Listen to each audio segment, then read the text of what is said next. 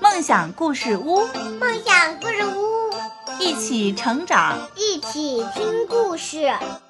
梦想故事屋，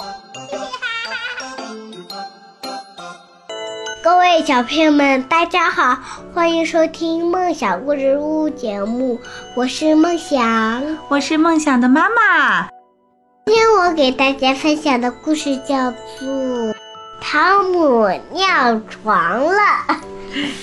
有个小朋友也爱尿床，他叫什么名字啊？梦想。梦想也爱尿床，我们来看看汤姆小朋友是怎么尿床的，好不好？好。汤姆尿床了。梦想。夜里我突然醒了，床单上很热。不，我尿床了，我的睡衣都湿了。我不想让妈妈知道，我一个人能对付。比马上找到另外一套睡衣。咣当！我的小丑掉了，真倒霉，弄出这么大的声音，声音弄醒了爸爸。他好像没有生气。我的小丑掉在地上了，他知道他尿床了。我一个人换上了新床单。新床单的肥皂味儿好闻极了，现在我的床就变得干净了。第二天早上，我把床单放进洗衣机里。每次我尿床了都这样做。幸运的是，床单觉得很好，没有人看见我尿湿的地方。哼哼，它是偷偷的藏在里面了吗？对，吃早饭的时候，我问妈妈：“明天我能到姨妈家去吗？”妈妈笑着说：“哦，我明白今天早上你什么都不吃的原因了，是你想去姨妈家吗？”妈妈对我说：“过来，汤姆，我们一起来看看日历，这些小太阳标志。”表示你没有尿床的日子，你的小太阳是不是越来越多了呢？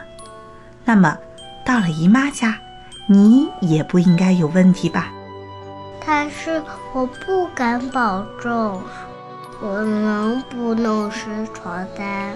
我该怎么办呢？看来我得穿上滑雪服，或者套上十层睡衣。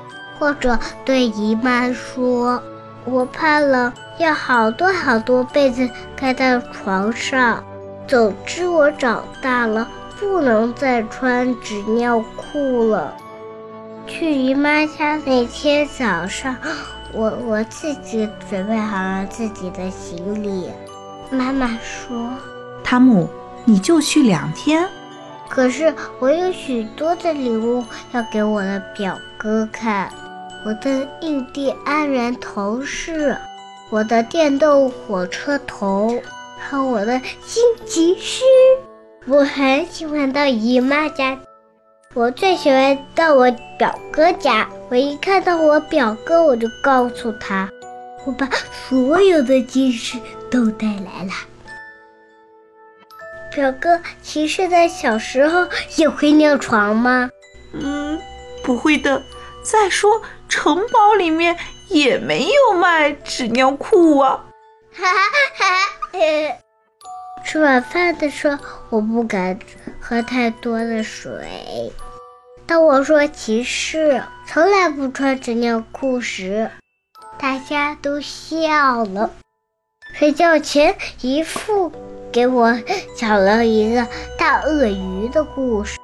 大鳄鱼非常非常饿。